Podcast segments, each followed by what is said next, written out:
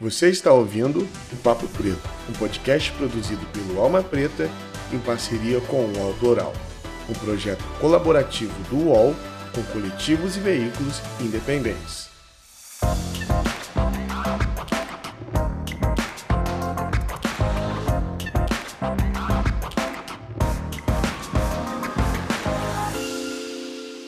Salve, salve galera! Estamos começando aqui mais um Papo Preto. Meu nome é Iago Rodrigues, como vocês já sabem, e para você que não sabe, muito prazer. É sempre bom receber você aqui no nosso podcast. Que hoje eu estou e não estou presente, mas como assim? Eu tive um problema e não deu para eu participar da gravação, mas a nossa amiga Lene Ferreira fez uma ótima apresentação junto com a galera que do Alma, que é a Débora e o Victor. Eu tenho certeza que você vai se amarrar nesse episódio. Então, sem mais delongas, vamos lá para o nosso Papo Preto. Oi, Vitor. Oi, Débora. De novo. Vocês estão lindos. Olha quem tá aqui, gente. O Iago, ele veio hoje transformado. é, mas que massa também, né? A gente trocar uma ideia, que é uma coisa que a gente já faz. Sou editora do, do Núcleo Nordeste, né? Da Alma Preta. Então vai ser um prazer também conversar com os meninos. Acho que o que vale é a ideia girar, né? A roda, a roda girar.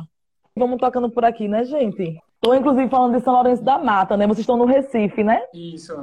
Os dois. Isso. É, só complementando a apresentação, eu sou Lene Ferreira, estou aqui no Núcleo do Nordeste da Alma Preta Jornalismo. Para quem não sabe, a Alma Preta Jornalismo estreou é, no início de dezembro, né, Vitor? Acho que foi dia 5 de dezembro Isso. a inauguração oficial. O Vitor já estava contribuindo, eu também, mas oficialmente a Alma Preta ele chega aqui em Pernambuco, ou ela também, menino ou menina.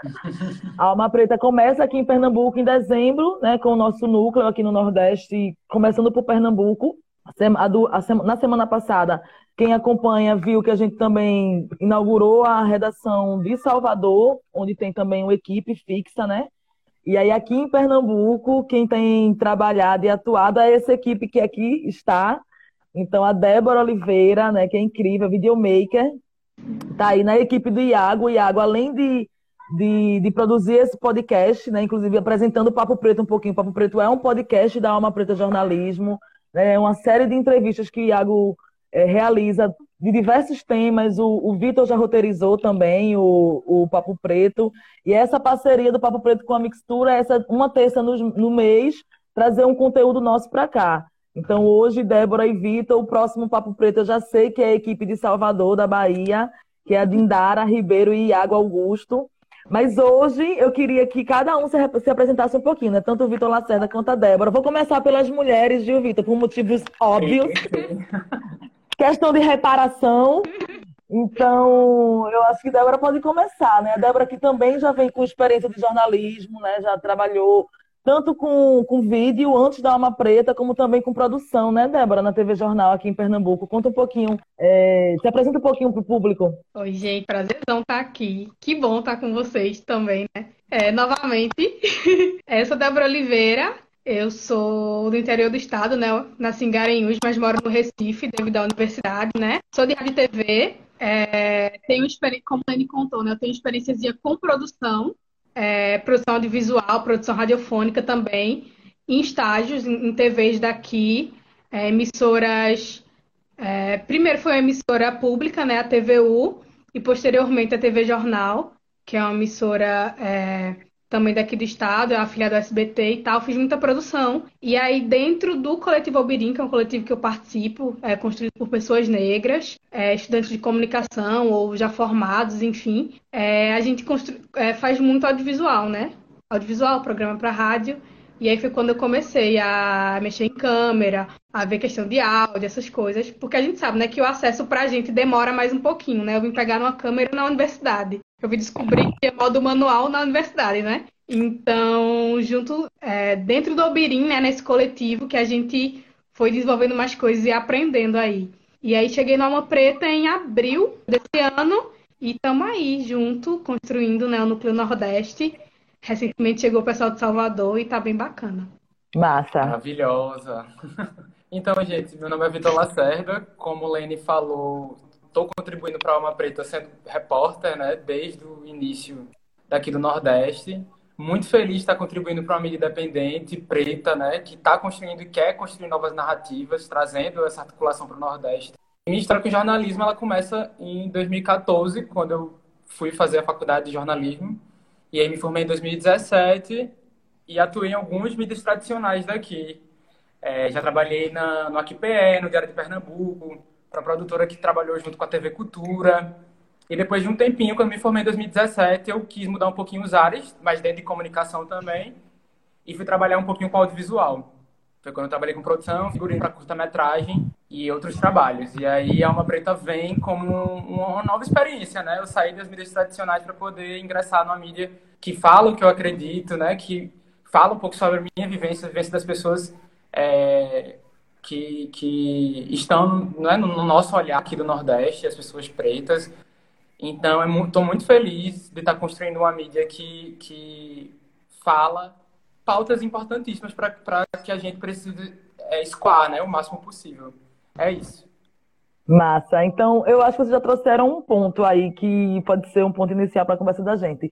Nós três aqui é, já passamos pela mídia tradicional, né? Por essa mídia hegemônica, branca, né? Que a gente sabe, é, nossos corpos negros sempre foram corpos únicos nesses espaços. Eu, pelo menos, quando entrei pela primeira vez na redação, assim, é surreal, a gente sabe disso. Eu acho que a gente tem que perder o pudor mesmo de falar sobre isso. Nossas redações aqui em Pernambuco, assim como deve acontecer no resto do Brasil, são brancas, né, Débora, né, Victor? Então, eu acho que um primeiro ponto que a gente poderia, que eu acho que vocês poderiam trazer, de como é que vocês veem hoje, né, é, essa diferença assim, de, tá, de atuar numa mídia tradicional, que a gente aprende muito, né? São estruturas boas, a gente cresce muito profissionalmente, eu não nego nenhum espaço por onde eu passei, porque, inclusive, pessoas brancas fazem parte da minha formação, todos nós, né? As nossas universidades são brancas, nossos professores são brancos, então muita gente passou é, e ajudou na nossa trajetória, mas como é que vocês veem hoje? Eu vou sempre fazer um, um ponto para os dois comentarem. E aí, só pontuar assim, como é que tu vê hoje, sabe, essa diferença de ter passado é, por uma mídia tradicional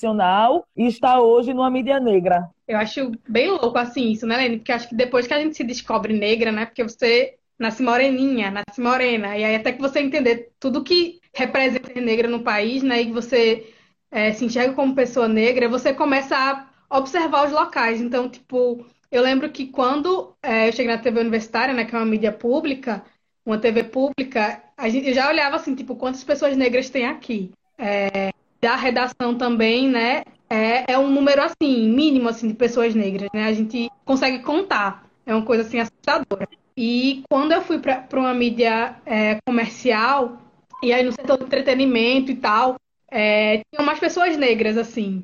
Ainda eram poucas, eu cheguei a contar, acho que eram quatro pessoas, comigo cinco por aí.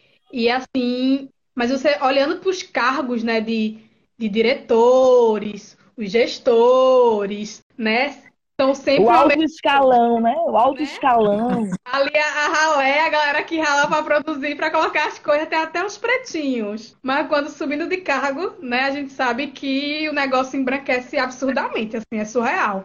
Então é muito louco isso de como é, a gente na universidade também somos minorias, né? Quantitativo. É, professores negros também. Acho que eu tive dois professores negros, só uma professora e um professor. É, então é, é, muito louco assim como a, a mídia no país, né? Ela é muito embranquecida. E aí isso reflete muita coisa, né? A gente sabe, né? De reforço de estereótipos, enfim, né? Alimentar muita coisa errada e estranha que a gente sabe que ainda existe e discursos muito, muito errados, né? Então eu acho que, tipo, por ter passado por uma emissora pública, por uma comercial e agora tá no independente, é, eu percebo, assim, até questões editoriais mesmo. A gente pauta pessoas negras, a gente pauta não apenas o racismo, não apenas o sofrimento, a dor, aqueles casos que estouram, né, que é, tem grande repercussão, mas a gente fala do povo preto no dia a dia, o povo preto que canta, que produz, que é das artes, que é da cultura, que também sofre racismo, mas que também, né, não é apenas isso. A gente não fez esse recorte, né? Não é uma mídia de sofrimento, assim. Então, já basta o sofrimento delas, já. Né? Já basta a luta delas todo dia. Uhum. então, eu acho de. É, os discursos, né, são muito diferentes, né? A forma que a gente pontua numa mídia é, não hegemônica, não comercial, é diferente, né? A gente também não tem aqueles é, apegos a, a, marcas, né? A patrocinadores, que tipo, tal coisa tem que ser assim assado, porque tal patrocinador é assim Sim. assado, né? E depende da audiência, se gerar audiência, não importa o que seja, mas a gente vai ficar naquilo. Então, eu acho que é, eu parto muito dessa defesa da mídia pública né, e da mídia independente, porque eu acho que a gente faz é, comunicação de uma forma diferente, né? De uma forma, é, acho que o mais igualitária, eu acho que o mais plural possível, assim. Nos esforçamos, né? Acho que puxando o gancho com o que a Débora falou, acho que o grande desafio que a gente tinha também, que era até uma conversa que Helene se preocupava muito, né? Quando a gente articulou esse chegar da uma preta para cá, para Pernambuco, era exatamente isso. Não só ter os nossos olhares, né, que já é uma forma de guiar as pautas de uma, de uma maneira diferente, porque é o olhar né, de vivência, de quem está é, vivendo todos os dias, não só o sofrimento, mas outras coisas, uma vida inteira para poder ser contada, ser repassada para frente, né? através do portal, também ter aquele olhar sobre as pessoas também poderem contar as histórias delas, né? Então, isso também tem que ter, eu acho não estou dizendo que a mídia tradicional não possa ter uma pessoa ou outra que tenha essa sensibilidade, mas acho que é muito mais rico e amplo, como o Débora colocou, ter pessoas pretas pautando e dando visibilidade a outras, sabe? Acho que é um, que é um, um vai puxando o outro para que as histórias sejam plurais, de fato, e que sejam contadas para todo o país, assim. Tipo, tu comentar, e Débora, de, dessa diferença que tu vê, por exemplo, de ter passado por uma mídia hegemônica e hoje tá numa mídia independente, assim, o que é que tu sente enquanto jornalista, é, o que tu consegue pontuar, assim, né, de, de, de diferencial. Sim, eu acho que a, a, liberdade que a gente tem é muito maior, né, isso aí é, é inegável, tanto na construção das pautas como quem a gente vai conversar, assim, Mídia tradicional tem várias amarras, como né, acho que todo mundo sabe. Então a gente fica meio limitado até para poder ser criativo na, na condução das nossas pautas, com quem a gente vai falar. Então uma coisa que eu senti muito desde o princípio, assim, na Alma Preta, era essa liberdade de poder contar essas histórias. E na mídia tradicional, eu acho que o espaço, até quando a gente quer pautar sobre as nossas vivências enquanto pessoas pretas, é uma visão muito é, não diria batida, assim. Acho que é, pode ser a palavra mais comum a ser usada, né? Existem aquelas datas que são sempre faladas, é, os temas são sempre falados. É, e na mídia, na mídia independente a gente pode falar para além de preconceito, racismo, óbvio, importantíssimo a gente pontuar esse, essas questões, porque elas estão aí e vão continuar, né?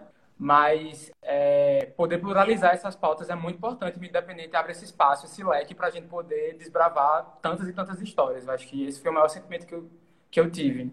Massa. E a gente percebe também de como ainda muita coisa relacionada com a comunidade negra é tratada com, com certo exotismo, né? Pela mídia tradicional. Aí, tipo, ah, vai falar de datas. Ah, é o dia da festa de dia de Iemanjá, né?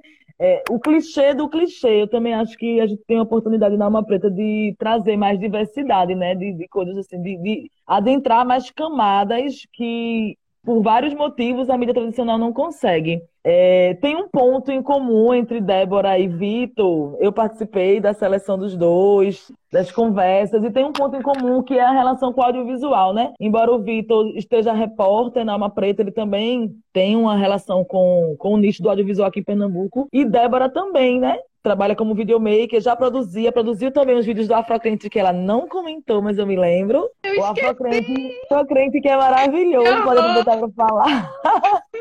que é também, eu acho que ele já participou de alguma coisa aqui pela tá Rádio vendo. Mixtura. Eita! Meu emprego! Mas aproveita para falar, eu queria que vocês comentassem também dessa relação do jornalismo com o audiovisual. Débora, eu ia puxar o recorte do gênero, porque a gente sabe que são poucas mulheres, né? É, e Iago sempre comenta isso, de como é difícil é, fazer uma seleção e, e, encontrar mulheres negras, porque a gente sabe que a estrutura é muito difícil, né, Débora? E eu acho que também, é, pensando em cadeia, né, a gente é, se discute muito é sobre cadeia audiovisual, acho que principalmente aqui, porque a gente sabe que os editais são muito fechados, assim, e a gente sabe sempre que vai passar em alguns editais, é o mesmo grupinho, assim, é a mesma cor, Sim. são pessoas, são pessoas negras, perdão, são pessoas brancas, é, e quando se tem mulheres também produzindo audiovisual, são também, é muito embranquecido, assim, né, é difícil você ver mulheres não brancas no audiovisual, e a gente pensando também em questão de, de grana, né? Material é caro pra caramba, assim. É, e tá cada vez mais caro, né? Com essa inflação absurda que a gente tá vivendo. Então, é difícil a gente chegar a ter acesso É porque para a gente produzir, a gente precisa de equipamento. Não necessariamente né, o equipamento faz o profissional. Mas a gente sente a diferença, né? Quando alguém vai contratar você, eles não querem, né? Tipo, que você esteja lá trampando com um material que não entregue um material tão bom para eles, né? Um, produto final tão bom. Então, eu acho que a gente também passa por isso, por essa dificuldade, né? De conseguir equipamento, de comprar equipamento. Assim, eu lembro que na época que eu comprei minha câmera, acho que 2019, foi assim, Black Friday. todo mundo do Vini se equipou. A gente dividiu em 10, 12 vezes todo mundo. E aí foi quando a gente conseguiu realmente começar a produzir as coisas. Então, assim, é, é, muito recente, sabe? E é muito louco, assim, porque na maioria das vezes pra gente é isso, né? É na garra. Lógico que existem, né? Não dá pra gente homogeneizar, né? Tem pessoas também é, é, negras mais abastadas, assim, financeiramente, conseguem e tal. E que ótimo, né? Eu, a gente precisa desse sofrimento todo também, né? Eu quero Preta Patrícia, claro. por favor, né? Meio que acabei falando muita coisa. Mas é, o, o cenário audiovisual, assim, o mercado audiovisual, né, tem cor, né? E ainda assim, quando tem gênero, é, ainda tem cor, né? Porque a gente tem que pensar a interseccionalidade, né? Não é só porque tem uma mulher no audiovisual que representa todas as mulheres no audiovisual. Assim também como é, ter uma única mulher preta não representa né, todas as mulheres pretas. Então, é luta, Melita, é luta. Mas a gente vai seguindo, a gente vai construindo. É, e só para eu não falar de afrocrente. afrocrente fala de teologia, né? Teologia negra. Fala de direitos humanos, é, partindo dessa ótica de evangelho, né? É, parte muito também da militância de Jackson, da vida de Jackson, né? Jackson Augusto, que faz o afrocrente. Então, eu acho que a gente é muito plural, né? O povo negro é muito plural. Não dá pra gente colocar numa caixinha e dizer que é assim é assado. E eu acho que isso de outras mídias que não tradicionais trazem muito disso, né? Do plural é, dos povos e, e, das pessoas. Assim, a gente pensando em Nordeste, o Nordeste é absurdo, né? O Nordeste é muito grande. Então não dá para dizer que o Nordeste é assim um assado, que o povo preto é assim um assado. Verdade. E acho que é também o que Vitor trouxe, né? A gente tem muito essa pluralidade, né? Acho que mídia não hegemônica parte muito disso, né? De trazer diversas vozes e diversos personagens, assim. Não sei se eu respondi tudo, porque às vezes eu Vou me estender Muito bem. É, a gente vai conversando, amigo. O que vem na cabeça vai falando também, porque faz parte, né? Do fluxo. Quer comentar também, Vitor, alguma coisa em relação a essa questão do audiovisual especificamente? O que é que tu sente? Como alguém que está aí, é, é, tu, tu, tu passeia né, entre o jornalismo e o audiovisual, né? Eu acho que eu fiz um, uma coisa que foi meio desafiadora, porque na faculdade, né, vão passando os anos, a gente vai reformulando essa ideia de como fazer o jornalismo. Mas, por exemplo, enquanto hoje é, Lene, que é a nossa editora, me, nos encoraja a trazer uma narrativa que é mais sensível, né? Que não é tão você na frente da câmera passa um crédito e você entrevista, sabe? Existem modelos, mas assim, para esse para abordar novos modelos na faculdade era uma coisa que não era passada para mim. E eu lembro que na construção do meu TCC, por exemplo, que eu quis fazer em vídeo para abordar essa outra área que eu não tinha vivenciado tanto nos meus estágios, né? Quando eu fiz, eu senti meio com a retaliação, mas entendendo que era a formação dali, era a metodologia para aquela época, era mais correta, né? Não fugia tanto do que já era passado no, no, no mercado de trabalho. E aí, quando eu saí, eu falei, ah, então se esse perfil é um perfil que é, eu, eu acho que eu não vou conseguir trabalhar porque a faculdade está reproduzindo o que é feito no mercado de trabalho, eu vou me jogar direto no audiovisual. Então, de início, eu me joguei no audiovisual sem nem linkar com jornalismo, sabe? Eu fui muito tipo, vamos saber qual que é, como é que produz, qual, qual, é a linguagem que se usa, até onde eu posso trabalhar, qual é o meu limite, sabe? Fui entender mesmo. E acho que hoje é muito uma questão, apesar de pequena, mas é uma questão de bagagem, assim. E dentro da Uma Preta Jornalismo foi muito massa esse encontro, porque a partir do momento que Lene, que foi quem fez a seleção, né, junto com Pedro, é, que ela soube que eu já trabalhava com audiovisual, foi muito tipo, vamos aproveitar, sabe? Não vamos dividir as coisas, não. Acho que elas dialogam, conversam, eu acho que tem bons frutos vindo por aí, e aí a gente vem fazendo até agora. Muito nesse caminho de liberdade de produção, né? Eu acho que em outras mídias essa, essa conversa seria outra, né? Enfim, Massa. É Massa, falando em audiovisual, eu quero dizer para quem está acompanhando que o canal da Alma Preta no YouTube, inclusive, tem muito, muito, muito conteúdo, entre eles conteúdos produzidos por Débora também aqui em Pernambuco, com Vitor, comigo, porque a gente faz muito esse rodízio de produção. Então, muita coisa que a gente está pautando, muita coisa que a gente está pautando massa e que está lá no canal da Alma Preta Jornalismo no YouTube. Quem não segue, chega lá. Tem muito material legal e que eu acho que vale a pena a gente espalhar, né? O jornalismo preto precisa ser compartilhado e precisa ser bancado também. E aí eu já aproveito para falar da nossa campanha do Catarse. Quem está acompanhando, entra lá no site, tem uma abinha falando sobre o nosso financiamento. É muito importante para a mídia negra livre, independente, é, custear né, uma estrutura, como Débora colocou aí, né, fazer, manter uma equipe de audiovisual não é algo barato, né, existe toda uma série de equipamentos que são necessários para a gente poder fazer um conteúdo legal. Vocês, quando chegarem lá no canal do YouTube, é, quando chegarem no canal do YouTube, vocês vão perceber que tem muito conteúdo, muita matéria, inclusive especial. A gente fez um recentemente com Mirtes, a mãe de Miguel, que foi uma entrevista marcando um ano da morte de Miguel, que foi todo um processo. A gente foi lá mais de uma vez, a gente acompanhou Mirtes na rua, pegar metrô, então, tudo isso é uma estrutura que precisa ser montada, né? De equipamento, né, Débora? Então, o financiamento, ele ajuda a gente a manter a alma preta girando, né? Essa roda girando. É, e aí, dentro um pouco dessa questão das pautas que vocês já começaram a trazer aí, né? Desde o começo, estão falando sempre das pautas. É uma responsabilidade muito grande. Eu mesmo me cobro, me cobro muito, divido muito essas angústias, a gente divide muito, né? Nas nossas reuniões, de como a responsabilidade da gente pautar, porque é uma equipe pequena e que a gente não consegue, obviamente, falar de um estado todo em, em sua plenitude, de tudo que acontece, né? Com o povo negro em Pernambuco, ou do que é do interesse do povo preto. Mas aí a gente tem que ter um olhar para vários campos, né? E aí eu queria que você trouxesse um pouquinho também disso, assim, de como é pensar essas pautas, né? Da responsabilidade que é trazer esse outro Nordeste, que é um Nordeste que não foi mostrado ao longo, ao longo da história da imprensa brasileira, né? Da grande mídia, da, da grande mídia. Esse Nordeste não foi pautado, né? É, existe muito clichê, a gente sabe disso, muita coisa a gente se incomoda, né? Hoje com a internet a gente consegue se posicionar muito, então como é para vocês essa responsa de, de, de, apresentar né, esse, esse outro Nordeste, né, que foi tão negligenciado, enfim? Eu acho que é, isso da gente não, é, assumir né, que a gente não consegue cobrir tudo, acho que é muito importante. Principalmente porque a gente tem que pensar em estrutura, né? Só pegando assim um gancho também na nossa campanha do Catarse, que a gente precisa de grana, financiado. É, mídia independente é financiada de outras maneiras que não é, um merchan, é, que, né, patrocinadores, enfim, pessoas que, sei lá, têm editorias e tal, a gente é livre, né, para produzir o que a gente entende como importante, né, o que a gente acha como é, que está fechado com os direitos humanos, está fechado com pluralidade, né, com diversidade. Então, a gente precisa né, desse apoio de contribuição para que a gente é, é, tenha minimamente estrutura para trabalhar. E partindo dessa estrutura, né, a gente tem esse esse embate assim com mídias hegemônicas, né? Porque a gente sabe que as mídias hegemônicas chegam em, em locais é, mais distantes, a gente tem uma cultura no país claro. de é, se informar por TV, né? É, ainda as pessoas consomem muito também. A gente tem também uma grande quantidade de pessoas com internet e tal, internet banda larga, mas a gente sabe que tá meio que lutando contra a maré, né? Porque o discurso hegemônico é outro, né? A gente se coloca como uma mídia, né?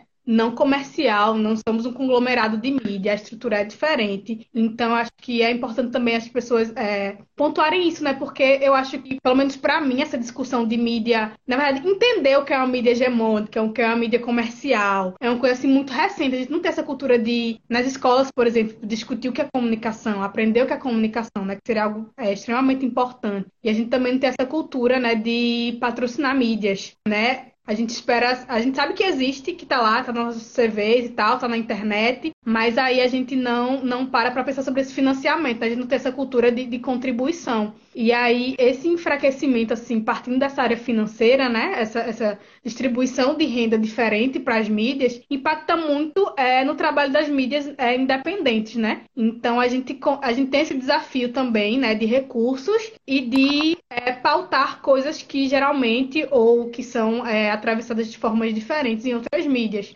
E eu acho que como, é, pensando a gente como comunicadores, né? Eu vim de uma formação acadêmica que eu tive, assim, a sorte, né? Graças a Deus, ao, ao divino, que eu tive professores assim muito bacanas, assim. E aí eu cito Ana Veloso, que é a minha professora negra lá do Decon. E aí Ana sempre ensinou muito pra gente sobre que mídias e a mídia não é uma coisa assim, é, amorfa, sabe? Quem faz a mídia são pessoas. Quem faz a mídia somos nós, né? E nós enquanto profissionais de comunicação. Então nossa responsabilidade é muito grande do que a gente pauta, de como faz o recorte, né? E o que é comunicação, de uma comunicação que dialoga com direitos humanos, né? Que a gente consiga é, trazer vozes que são é, silenciadas ou são é, muito recortadas assim dentro de uma mídia é, hegemônica. Então eu acho que é, que é uma, uma responsabilidade assim, enorme para a gente, do que a gente pauta, de como fecha o recorte. E assim, não é só né, escrever um uma câmera, né? É, é muita coisa assim, que a gente pensa de como as pessoas vão ser representadas, de como é o direito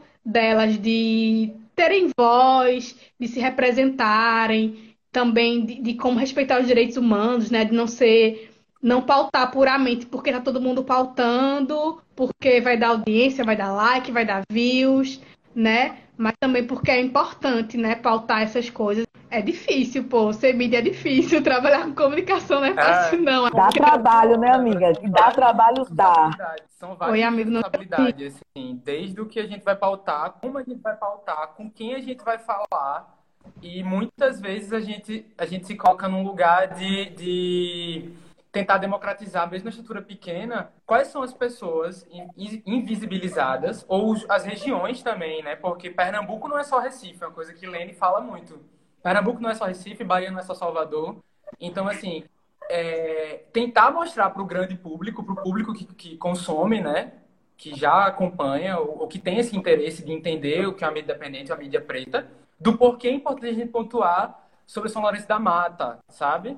Sobre Itacaré na Bahia, sabe assim, é, lugares que não são falados pela grande mídia, porque exatamente a grande mídia ela tem é, pautas que, querendo ou não, tem que atender o interesse comercial e tem que atender a audiência. Então eles vão pontuar né, assuntos quentes, geralmente, e que façam com que a, a, a, o público é, consuma de uma forma maior, mais massiva, assim. É verdade a gente também chegar na maior quantidade de pessoas, né? Mas eu acho que o nosso desafio é tentar fazer esse equilíbrio de tanto democratizar pessoas que são invisibilizadas, as pautas que não são faladas pelas mídias tradicionais, e tentar escoar isso com a ajuda né, de quem nos acompanha, de chegar no máximo de pessoas possível, assim. É uma responsabilidade muito grande e a gente vai se virando, assim, com a equipe mesmo pequena, a gente vai tentando pontuar não só é, democratizar esses lugares, como também as pautas, já não só política, como cultura, uma preta, tudo isso, viu, gente? Tem muito assunto, muito conteúdo. Para quem nunca acessou lá o nosso portal, a gente fala sobre muita coisa, sobre música, sobre políticas, tem denúncia, tem furo, tem tudo, tem especial, tem tudo, tem pouco, assim. Acho que o desafio é esse, ser plural mesmo. Ei, você tá curtindo esse programa? Tá ligado que é realizado pela Alma Preta Jornalismo, né? Um veículo de multimídia independente que te informa sobre os fatos que cercam as nossas vidas negras nesse mundo. E que tal colar com a gente? Seja membro assinando qualquer valor na nossa campanha do Catarse. E olha, a gente tem mimo de gratidão. Faça parte desse corpo de Alma Preta. Acesse nossas redes. Alma Preta Jornalismo.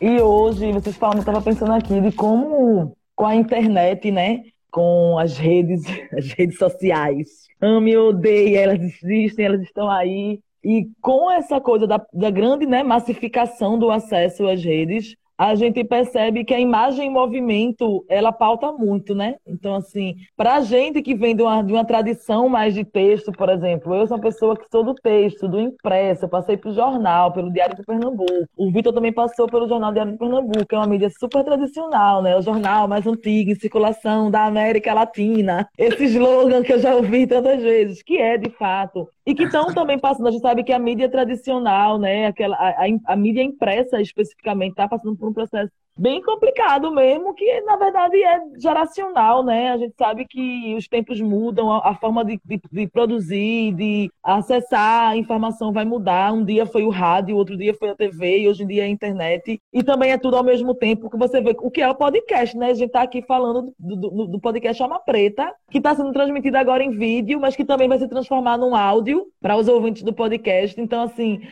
mas o vídeo, ele é muito importante, né? Então, como, como é para vocês contar né, histórias em vídeo? Porque tanto Débora tá ali, né, com a câmera na mão, porque Débora também pauta, é, é, é, é uma repórter videomaker, né? Não deixa de ser, porque também sugere, porque também está na pauta, tá, também sente a pauta, também direciona com o olhar, com o enquadramento, passa mensagem. E Vitor também, que, que precisa pensar nas pautas e pensar nessas pautas com formato de vídeo, né? De como é trabalhar a linguagem do vídeo para comunicar as pautas que a gente, enfim, acha que são primordiais, né, na mídia negra.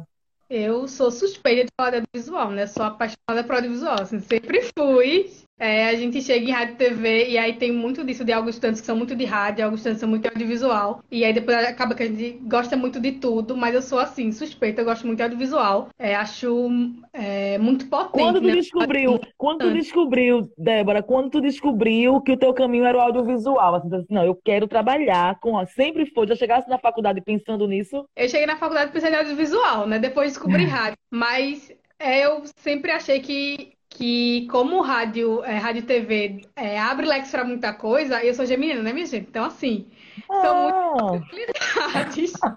Assim, eu quero audiovisual, aí depois você quer rádio, aí você quer produção. Eu trabalhei muito tempo com produção, porque eu me apaixonei por produção, assim. É, então, eu acho que eu descobri mesmo assim, que eu queria muito audiovisual quando eu aprendi a, a fotografar, né? Eu comecei fotografando para depois ir para imagens é, não estáticas, né? Para ir para cinegrafia. E aí, quando eu comecei a fazer, falei, caramba, até que eu não sou tão ruim nesse negócio, não. E aí foi quando eu comecei a, a empolgar e tal. E aí no Obediência foi produzindo muito. Eu falei, não, é isso que eu quero. Eu quero esse rolê, assim, pra mim. É, carregando sempre produção assim no coraçãozinho também. Mas é uma área que eu gosto bastante. Eu acho que a gente é, tá muito numa era de imagem, né? Tudo é imagem. É, muitas redes sociais explodindo, são vários formatos né? Deixou de, vídeo deixou de ser aquela coisa meio que um amuleto e um suporte. É, e é uma coisa agora que é muito bem mais acessível, assim. A gente tem celulares, tem filmes gravados com celulares, enfim. E redes sociais também, que auxiliam muito nessa difusão de, de imagens. Então eu acho que a gente está dentro dessa cadeia, assim, e produzir como ferramenta, né? Eu acho que a audiovisual é uma ferramenta, né? De, de, linguagem, assim, de comunicação. Então, eu acho que é, tipo, muito potente e muito importante, assim, o audiovisual. Eu sou bem suspeita, assim, para falar. Mas eu acho que é isso, assim. É uma ferramenta muito bacana e que traz muitos olhares, né? A gente faz um recorte, foi como Lene disse, assim, o enquadramento é, diz muito, né, sobre o vídeo. Se eu fecho ali e não fecho aqui né? Por que eu tive essa escolha, né? Então a gente pensa também é, é, em atos, por exemplo, às vezes é, fazem fotos de manifestação de alguma coisa, vídeos de manifestações assim ou assado, né? Então a gente representa muito algumas imagens que diminuem a quantidade de pessoas, imagens, né? Que mostram violência ou não. Então, enquadrar diz muito do discurso do, do, do veículo, né? Eu acho que é isso. Total. Muito bom. Eu acho que nas Vitor. construções de pauta também, por exemplo, nas de vídeo, eu acho que um desafio que, que nós jornalistas tínhamos, assim, ainda temos, para mídias, sejam elas impressas ou para web, para portal, de forma escrita, né? É ter um olhar mais sensível, não ser tão frio, responder aquelas perguntinhas do quem, quando, onde, né? Acho que no texto tinha essa dificuldade que a imagem ela ajuda muito você sensibilizar sobre uma pauta. E aí entra essa parte técnica, né? Assim, de, de como é que você constrói a narrativa e tudo. É, mas eu acho que o vídeo ele facilita muito. E o diálogo eu acho que é muito direto. Não que o texto não seja, eu acho que ele tem alcance, ele também atinge a gente. Mas o vídeo eu acho que é muito aqui, sabe? E é muito bonito você construir uma pauta de vídeo que tem uma narrativa que conte uma história e que emocione, assim. E eu acho que nossa equipe Nordeste é bem nessa linha, né? A gente adora fazer essa coisa não sensacionalista, é diferente, mas assim, ter sensibilidade, né? Ser mais profunda na nossa pauta, ter essa ferramenta como uma forma de profundidade mesmo, de conhecer a história das pessoas ali, olhando, né? Tela a tela, mas tentando olho no olho. Acho que é isso. Que é muito desafiador também, né, minha gente? Porque quando a gente, a gente vai para o impresso, a gente consegue sentar ali, entrevistar, pega uma fala e vai muito nessa narrativa. Eu até implicava um pouco com o impresso por conta disso, que às vezes eu achava, eu ficava pensando muito isso, esse jornalista ele influencia demais, porque vai muito da gente, né? E o vídeo não, o vídeo é ali, a pessoa tá ali, é ela que tá falando. Então é um desafio muito grande, inclusive, deixar ela, fazer com que ela se sinta à vontade, respeitar aquele, ali, às vezes, o momento. Da, às vezes a pauta é muito delicada, né? Eu, eu e a Débora passamos por uma pauta muito delicada, que foi essa do, do ano da morte de Miguel. Então, teve uma hora que Mirth se emocionou, e aí, tipo. A gente não vai ficar só dando close na, na lágrima da mulher, a gente para, pô, porque a gente tá vendo que a pessoa tá ali num, num processo de dor que está revitimizando ela. E não é isso que interessa pra gente. Não é revitimização, não é o, cho o choro dela na TV. Porque o choro dela existe, né? Ela não precisa estar tá mostrando. E aí, é tudo isso, né, Débora? Também a gente fica naquela. Tem, exige um jogo de cintura para vídeo. E aí eu queria colocar um outro ponto, assim, pra gente pilhar, que é o vídeo ao vivo agora, né? Porque a gente faz agora. Como se já não fosse o bastante a vida deles. Como se já não fosse bastante. E agora a gente faz o vídeo e a gente faz a transmissão ao vivo, que é uma coisa que a Alma Preta também. Quem entrar lá no canal do YouTube da Alma Preta vai perceber que a gente tem muito conteúdo de transmissões ao vivo. Então, a gente faz as transmissões ao vivo que são a loucura, que é um, um repórter no, no Recife, um repórter em Salvador, um âncora lá em São Paulo, para né, transmitir todo mundo. Então, é, eu queria que vocês só assim, pontuassem um pouquinho de como é também essa nova era assim, né, da internet é, para trabalhar as pautas né, no vídeo. Ai, ao vivo é loucura, né, minha gente? Ao vivo é dedo no olho e confusão, assim. E é aquele Leva jogo baque, escorrega. É a internet que cai, a internet que trava e volta, é. e a gente né, segue no close. É, e é o áudio, é.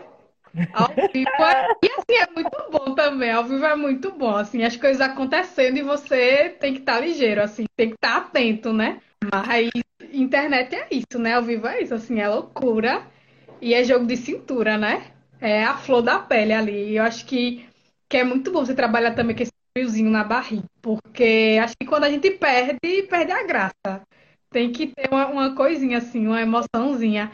E só assim, pegando esse gancho de que Lene comentou, é, de Mirta, assim, é uma pauta que é muito sensível pra gente, né? Foi uma pauta muito sensível pra gente. É a morte de uma criança, né? Um caso que não foi é, judicialmente, a justiça ainda não foi feita, né?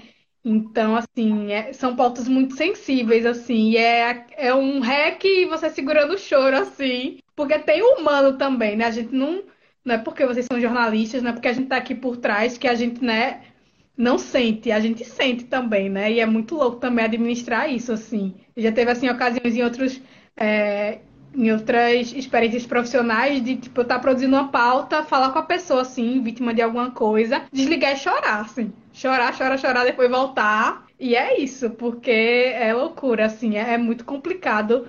É, e é muito bom também, né? Lidar com pessoas, lidar com histórias. Mas tem que ser esse jogo de cintura, assim, é muito, muito louco. Isso é verdade. Quer comentar, Vitor? Por... Vitor que fez o, fez o. Tu fez o Tu fez o último ato, não foi? Inclusive, no próximo dia 18 tem foi. ato e a Alma Preta também vai acompanhar ao vivo os atos, né? Nos Estados Unidos a gente tem redação, né? É, o ato fora Bolsonaro, a gente tá falando dos atos fora Bolsonaro, que são os que têm ocorrido com mais regularidade, né? E aí eu acho que Vitor, como é o repórter daqui, ele acaba acompanhando mais. Eu fiz um que foi assim. O que Débora acabou de dizer aí, eu caí, eu derrubei celular, choveu, não tinha guarda-chuva, ó, aquela coisa bem. Mas deu certo no final das contas. Eu acho que a adrenalina sabe, tem a certeza absoluta que vai ter imprevisto. Assim, tanto que pode do seu controle, pode ser uma questão técnica nem sua, mas assim, o outro fala um negócio e fala, epa, calma, vamos aqui. É, eu acho que isso a gente foi entendendo também, né? Dentro da Alma Preta, a gente sempre teve a cobertura para redes sociais também, né? Fora o portal. Mas esse imediatismo, esse papum, é atendendo também a linguagem que as pessoas estão consumindo, né? E eu acho que, que não só disso, tem uma coisa importante que é, é um conteúdo que a gente está ali na fonte e é único. Você não tem como planejar muito. As perguntas não são tão planejadas, né? As respostas você não tem noção. Verdade. Porque não tem um roteiro, não tem um script, tem nada. Então isso também é massa, sabe? Pegar essa emoção, principalmente dos atos a gente fazendo isso, a gente não sabe muito o que vem. A gente tem até um panorama assim de imagem, né, Débora? Tipo, de fazer umas fotos e tudo. Mas o andar da carruagem a gente não sabe, assim. Tirando o, o protesto que teve aqui, que findou como findou, né? Que foi toda aquela questão da polícia e, e que foi super complicada. Quem é que imaginava que no final ia ter alguma coisa, sabe? Assim, acho que é contar com essas surpresas também, estar tá pronto para tudo, assim. Tanto para um ato pacífico, de fato, como como que terminou do jeito que terminou. É, inclusive, assim como o manifestante ele pode ser vítima, principalmente a gente preto de mídia negra pode também ser uma vítima, né? Então, assim, a gente também tá com o nosso corpo ali, né? É, junto quando toda vez que a gente vai fazer um ato, eu sempre acho que a gente também tá ali como ativista, né? Mesmo que a gente não esteja ali dentro de um movimento, não esteja ali com a faixa, mas o compromisso da gente cobrir o ato passa muito por esse ativismo também, né? Não tem como a gente ignorar as pautas né, dos movimentos negros. É tanto que a gente tenta muito acompanhar, né, gente? Assim, o que os movimentos negros estão pautando, né? O que os, os mandatos pretos estão pautando, porque são temas de interesse da nossa comunidade. Mas um ponto que Débora traz, que eu acho que é importante a gente refletir de como a gente realmente se abala emocionalmente, assim, não, assim, eu me lembro de Dindara falar isso, Dindara que é a repórter de Salvador, eu acho que foi o caso do atacarejo, lá do tio e do, e do sobrinho que foram entregues para traficantes, pelos seguranças do supermercado lá na Bahia e foram assassinados. Uma história assim que você diz, gente, é 2021 mesmo. E aí ela pediu no outro dia, eu acho que um, um dia depois ela falou, eu queria pegar, eu vou pegar uma, uma, pauta leve, porque eu fiquei muito mal com aquela pauta. Porque aí você fica, né? Você assiste os vídeos, e aí o vídeo tem imagens pesadas, você faz, nossa, eu mesmo não gosto de ver alguns vídeos, mas a gente acaba tendo que ver pra gente até descrever o que aconteceu. Veja como é a nossa profissão, né? Assim, então a gente não tem como fugir muito disso. E aí também é um desafio a gente desenvolver uma frieza, né? Então, acho que talvez um ponto legal da gente tratar agora seja como é que vocês fazem, e é que eu, eu, tô, eu vou perguntar isso porque também serve de referência para mim,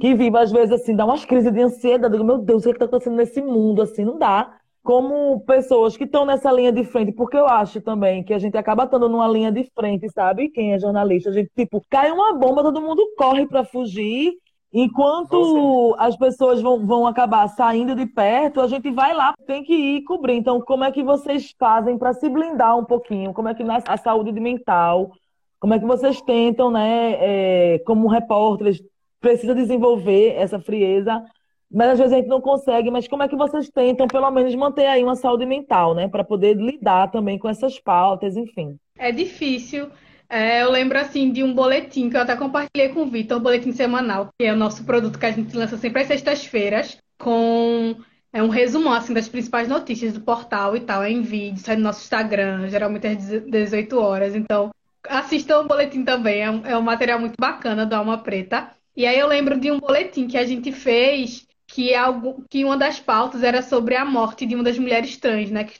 tiveram diversos casos, assim, bem próximos é, aqui no Recife é, bastante noticiados. E aí eu lembro que eu editei assim, eu terminei de editar e eu chorei. Aí depois eu voltei a falar com o Vitor, amigo, tô mandando aí pra tu, pra tu dar uma olhada e tal, não sei o que. A gente sempre tem essa preocupação de revisar. E aí Vitor trouxe assim mais notícias de que é, de violência também contra as mulheres trans. A gente conversou, assim, bateu um papo sobre isso, de como estava atingindo a gente, porque é, é, uma realidade muito triste, né? A gente sabe que ser negro no país não é fácil, assim, né? É, de forma nenhuma. E aí eu acho que fortalecer e, assim, lidar com essas, com essas notícias, né, tão tristes e tão ruins, é isso, assim, da gente conversar um com o outro, sabe? Eu acho que é hora da gente juntar os nossos pares, de trocar ideia, de trocar fortalecimento, porque só a gente sabe o que a gente sente, né? Enquanto pessoas negras no país, quando existem casos de violência, casos de racismo. Então, acho que a forma que, que eu tenho de lidar, assim, é conversar. Amigo, tá difícil, viu? Que boletim difícil de editar. Foi, que tá foi, foi um desabafo, né? Assim, a gente se falou de uma forma bem de como a gente se fala toda semana né, de, de, tipo, ver como é que ficou o boletim para poder postar e tudo. Do nada a gente começou a desabafar. Tem uma amiga, isso aconteceu com elas. Pô, eu tenho uma amiga, sabe? E a gente foi desabafando, trocando, trazendo pro, pro pé no chão mesmo, assim. Não é um caso que aconteceu ali, é um caso que aconteceu aqui, né? Muito próximo. E acho que dentro da Alma Preta, de, de, todo, todas as pessoas, tanto videomaker, repórter, né, os editores, a gente tem essa troca sempre. E não só nas reuniões de pauta, isso eu acho interessante. Quando bate na gente, a gente fala, né, é, eu acho que é uma liberdade que a gente tem também dessa troca, porque não tem como, tem dias que, que não, tinha, não tem fôlego. Eu lembro de uma semana que eu acho que uma vez por dia, Lene falou, eu não aguento mais estar tá pautando todos os dias a morte da pessoa trans aqui. Ou a atualização de como a pessoa trans está, sabe? É... a gente lida muito com o reflexo do que está acontecendo, mas a gente sente muito, muito mesmo, assim. Ao mesmo tempo que a gente abre esse espaço para ser mais sensível sobre essas questões, isso bate, querendo ou não, a gente pega pra gente. E, e como a Débora falou, acho que pra mim, eu só consigo desafogar quando eu desabafo e tenho troca, porque senão guardar não é o caminho, não, porque você fica remoendo, remoendo, remoendo, remoendo. Até pensando assim, meu Deus, o que é que eu posso fazer para além disso, né? Para além da comunicação, como é que eu posso atuar também nas nossas vidas? Como é que eu posso viabilizar essas questões? É um, conversa para mais de dois dias aqui sobre isso. O caso que o Vitor está se referindo a Débora, né? Um dos mais chocantes para a gente, assim, mais revoltantes, foi o, a morte de, da Roberta, né? Que foi uma mulher trans queimada viva aqui no Recife. Então, eu fiquei muito abalada quando soube da, da notícia da morte dela. Né? Ela tinha perdido dois braços, ficou com mais de 50% do corpo queimado, enfim. É, são coisas que mexem com a gente, não tem como não mexer, principalmente para a gente que tem né, uma militância, um ativismo, pelo menos acompanha essas pautas, mas também tem as pautas que deixam a gente feliz, né? A gente fez uma pauta linda como em Betty de Oxum, né, Débora? Que ela amou, assim, é muito massa, porque é, o povo preto quer se ver, né, nos espaços, porque nunca se viu, né? Nunca se viu na TV. Ninguém vai lá na casa da mãe Betty de Oxum, ninguém vai lá filmar o coco de umbigada, mostrar como é, né? Quem é essa mãe de... E aí, Débora, eu queria que a, o comentário aí, já que a gente tá chegando no final, era talvez refletir um pouquinho sobre isso, assim, de como para a gente também é, tem dor, mas também tem, tem uma satisfação, né? Eu, pelo menos, é, Débora sabe, a gente dupla, eu sou daquelas que fico ali, eu quero ver o material, eu compartilho, eu mando para a pessoa que eu entrevistei. Falar um pouco dessa alegria também, que é estar numa mídia negra, né? Sim, sim. E assim, a gente tem pautas que a gente comemora muito, né? Essa de Mãe Beth foi incrível, assim. E as grandes personalidades que a gente também tem aqui, né? Que a gente consegue pautar, que estão ali no mais streams, mas que são extremamente importantes para a cultura do, é, do Estado, né? E a gente consegue ir lá e dessa visibilidade é muito bom, assim. Eu lembro é, de uma pauta que marcou muito, foi a do Fruto de Favela, que é um coletivo, assim, incrível, que eu admiro demais os meninos, assim, jovens, é, transformando a comunidade que eles estão em comunidades, né, circunvizinhas. Paulista, né, Débora? Paulista, paulista. E aí, comunidade do Jacaré. Então, assim, a gente tem pautas muito legais, assim, tem muita coisa acontecendo, né? Tem coisas boas, muitas coisas boas também acontecendo e que partem muito é, de pessoas não brancas, né, do povo negro, e que a gente comemora, assim, a gente grava e é uma delícia, assim, a gente publica e edita e é uma delícia, assim, é coisa para se comemorar, né? O do Olaf Oió também, que foi incrível, que a gente gravou com eles, que é um, um um espaço muito importante, um movimento muito importante, né? De fé, de luta, de, de, militância. Então, assim, tem, tem muita coisa boa também. Não é só sofrimento, não. A gente não é uma mídia carniceira, não. É uma mídia de lágrimas. A gente é. faz acontece muita coisa, porque o povo preto é isso, né? A gente faz acontece, minha gente. Não tem pra onde não. Exato. Eu mesmo, aquela cena da, da mulher negra lá, que o policial pisou no pescoço dela, é uma cena que eu detesto ver.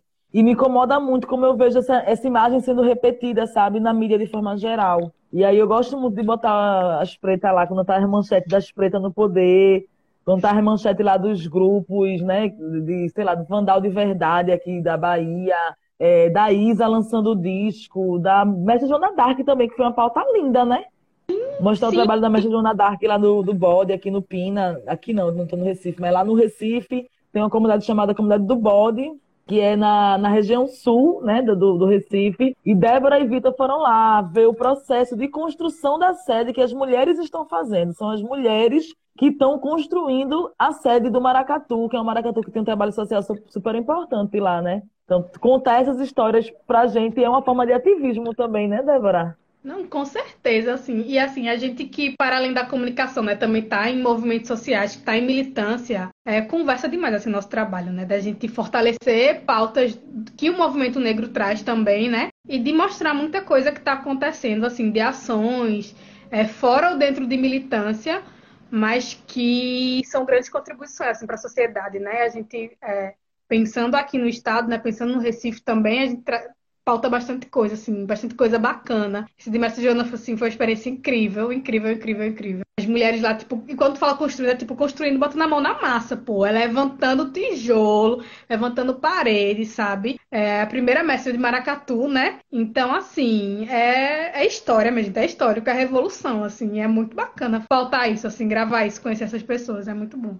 Acho que uma coisa que também é, nessa conversa surgiu é que, tipo, mesmo que a gente, o nosso, não seja dentro de um movimento social, ativando uma ação ou um ato de rua, e com o jornalismo que a gente produz, né, Débora? Assim, na Alma Preta é uma mídia racializada, é uma mídia que está pautando uma comunicação descolonizada, inclusive, né? É importante ressaltar isso. Mas de como a gente está fazendo, participando de um processo de reparação, né, com os nossos ancestrais, porque quantas pessoas né, nesse país, né, mundialmente falando, mas vamos fazer um recorte do país e, do Nordeste especialmente, já que o nosso tema é dessa descentralização da notícia, como quantas pessoas e quantas histórias, né, que foram fundamentais, inclusive, para a construção do Brasil, não foram negligenciadas pela mídia tradicional. Então, a gente também está, né, usando o jornalismo para promover essa reparação, né, Débora? Sim, e assim, importante é que somos nós falando de nós, né? É Nordeste falando de Nordeste, né? E aí a gente que sabe nossa realidade, pô, a gente que foge dos estereótipos, porque a gente sabe que Nordeste não é só seca, não é só sofrimento, não é só falta d'água, né? Ou então não é só praias lindíssimas e paradisíacas, né? É bem mais que isso. Assim como o povo preto é bem mais que sofrimento. Então acho que é muito bom isso a gente falar de nós para nós, né? E mídia preta é livre, né? E é isso, assim, jornalismo livre, e acho isso incrível, assim, acho muito, muito importante.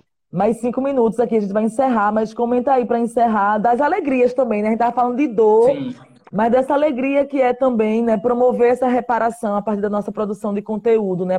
A partir do jornalismo que a gente está construindo, assim, né? De, de, de, que existem as dores, né? As denúncias, mas que também existe uma alegria de poder estar tá contribuindo, né? Com essa comunicação descentralizada, né? Eu acho que comentando isso, meu Deus, é uma vitória para todos nós, né? É, é, quando o profissional com o pessoal fica aqui, assim, porque não tem como a gente não, não ficar feliz com as nossas conquistas e poder ter um espaço e poder comemorar, né? Da forma que a gente quer, visibilizando as falas dessas pessoas estão conseguindo abrir espaço nos mais variados campos. Então, é de uma felicidade enorme a gente estar tá podendo construir essa história junto, né? Repassando essa história para outras pessoas, para mais pessoas. Acho que fico muito feliz de estar fazendo parte desse processo e de uma mídia que vibra junto com as nossas conquistas. Que massa, é isso, gente. Muito massa a gente conversar, né? É muito legal. Eu quero agradecer, reforçar. Vão lá, tudo isso que a gente falou aqui, essas fotos que a gente falou, Mestre Joana Dar, é, esses vídeos lá do Frutos de Favela que a Débora também comentou, com Mãe Beth, com o Negra Jo da Bahia, fez um material lindo também lá, o Iago, que é o apresentador desse podcast oficialmente, tá, gente? Eu tô aqui substituindo o Iago, porque ele teve um imprevisto, mas próximo mês tem podcast de novo aqui na Rádio Mixtura, com a equipe de Salvador, Dindara Ribeiro e Iago Augusto, falando também, assim como os meninos, como Vitor e Débora, sobre essa experiência que está sendo construída a Alma Preta. Muito obrigada à rádio e a vocês dois, gente. Obrigada, gente. É só reforçando Papo Preto toda quarta-feira, viu? Ouçam sempre. Todas as plataformas de podcast por aí, Spotify, todas elas, estamos em todas. Ai, obrigado. Um cheiro. Obrigadão. Obrigado. Valeu. Você ouviu o Papo Preto um podcast produzido pelo Alma Preta em parceria com o UOL Plural, um projeto colaborativo entre o UOL e coletivos e veículos independentes.